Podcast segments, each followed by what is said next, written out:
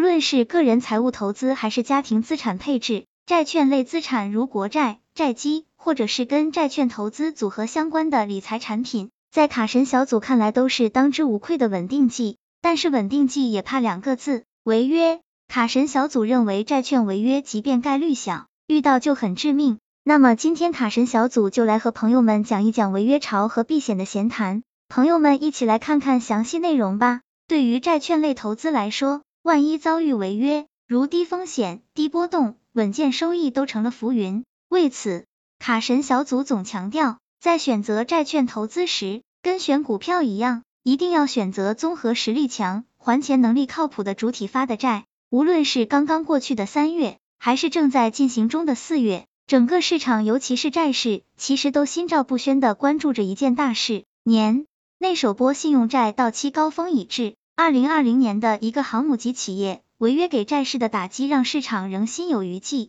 这波欠债还钱高峰期会出现违约潮吗？即便违约潮没有卷土重来，朋友们也不能掉以轻心。一万亿信用债密集到期债券，可以被分为利率债和信用债。利率债的发行主体一般是国债、地方政府债、政策性金融债和央行票据，收益率一般是在市场的基准利率上加点，比信用债低，风险也因为存在隐性刚兑而比较低。信用债则包括企业债、公司债、短期融资券等等，发债的主体没有政府背景，一般是国企、央企、民企，实力越弱的风险越高，发债收益率也越高。这次。牵一发而动全身的主要是信用债。卡神小组根据债券评及机构数据了解，二零二一年三月和四月是非金融企业信用债的到期高峰期，总规模约两万亿，约占全年待偿还规模的百分之二十五。从具体细节来看，待偿还债务主要是两千零一十六、两千零一十八和二零二零年的新增债券，即当前我们正在为前几年的扩张买单。除了涨债。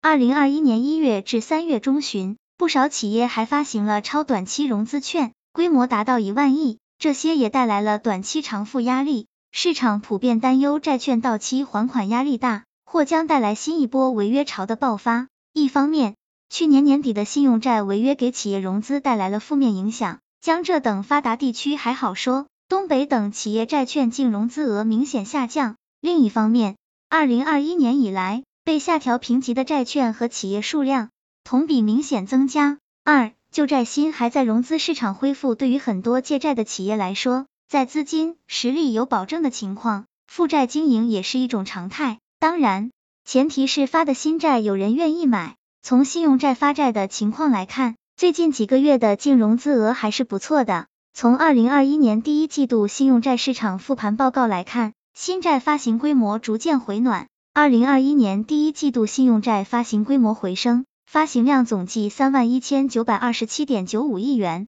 净融资额开始回正，共六千八百六十七点八一亿元，中高评级信用债净融资额均有所抬升。其中，还钱高峰期的三月产业债净融资额为正，结束长达半年的净流出，城投债发行大幅放量，融资修复明显。央企和地方国企仍未受益主体，但民企债。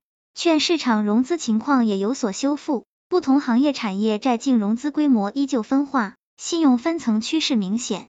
三三月的债还上了，那么四月呢？在三月的偿付高峰期，违约潮没有出现。卡神小组认为原因主要有三：第一，待偿还债券以综合、建筑装饰、公用事业和交通运输为主，待偿还主体以地方国有企业为主，这些行业周期性很强。经济下行周期中很容易出现风险暴露，但是一季度以来经济复苏明显，输入性通胀还导致上游资源品价格上涨，顺周期行业无论是股票还是债券都表现不错。第二，三月较平稳的资金面有利于市场应对信用债的集中到期。近期央行货币政策调控着重结构，政府债券缴款压力总体适中，财政因素有小。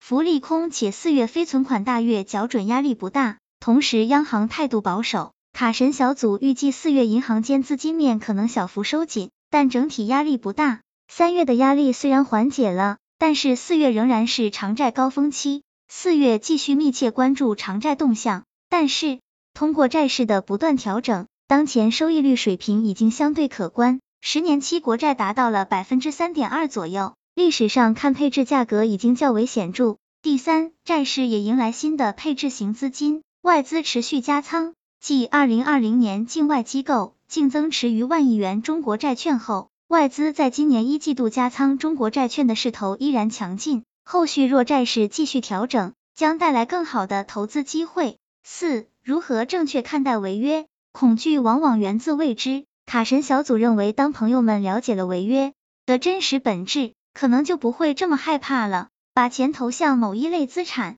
借钱的主体在全社会最基础的利率上加上风险补偿，时间成本就是我们最终的收益率。因此，有些钱投出去收益率高，往往是因为风险也高，而风险本身是客观存在，不带褒贬的。投资者产生厌恶情绪的根源在于承受不起。一个资产千万的人损失一两万，可能没什么；一个资产一两万的人损失一两千，可能都会无比肉疼。这就是风险承受能力。拿债券违约来说，还不上钱的企业躺平认怂，用经济学的说法叫信用风险暴露，打破刚兑优胜劣汰市场的自然力量。资质尚可的企业风险暴露之后，可以吸引更多的关注。吸取多方力量自救，他救，渡劫归来还是好样的。垃圾企业风险暴露，该重组重组，该破产破产，卖者尽责，买者自负。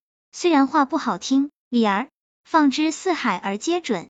卡神小组总结，在最后，卡神小组引用华尔街教父格雷厄姆有句投资箴言：哪怕是在极端的投资者，股市表现再好，也要至少持有百分之二十五的债券资产。永远给自己留有余地。卡神小组想补充一点，债券或者债基肯定是要配置的，但是一定要挑好的配。鉴于债券的透明度还没有股票高，玩家又以机构为主，普通人可以选择投研管理综合能力优异的基金公司，直接买债基。怎么选的事，交给行家吧。希望这个资料对朋友们有所帮助。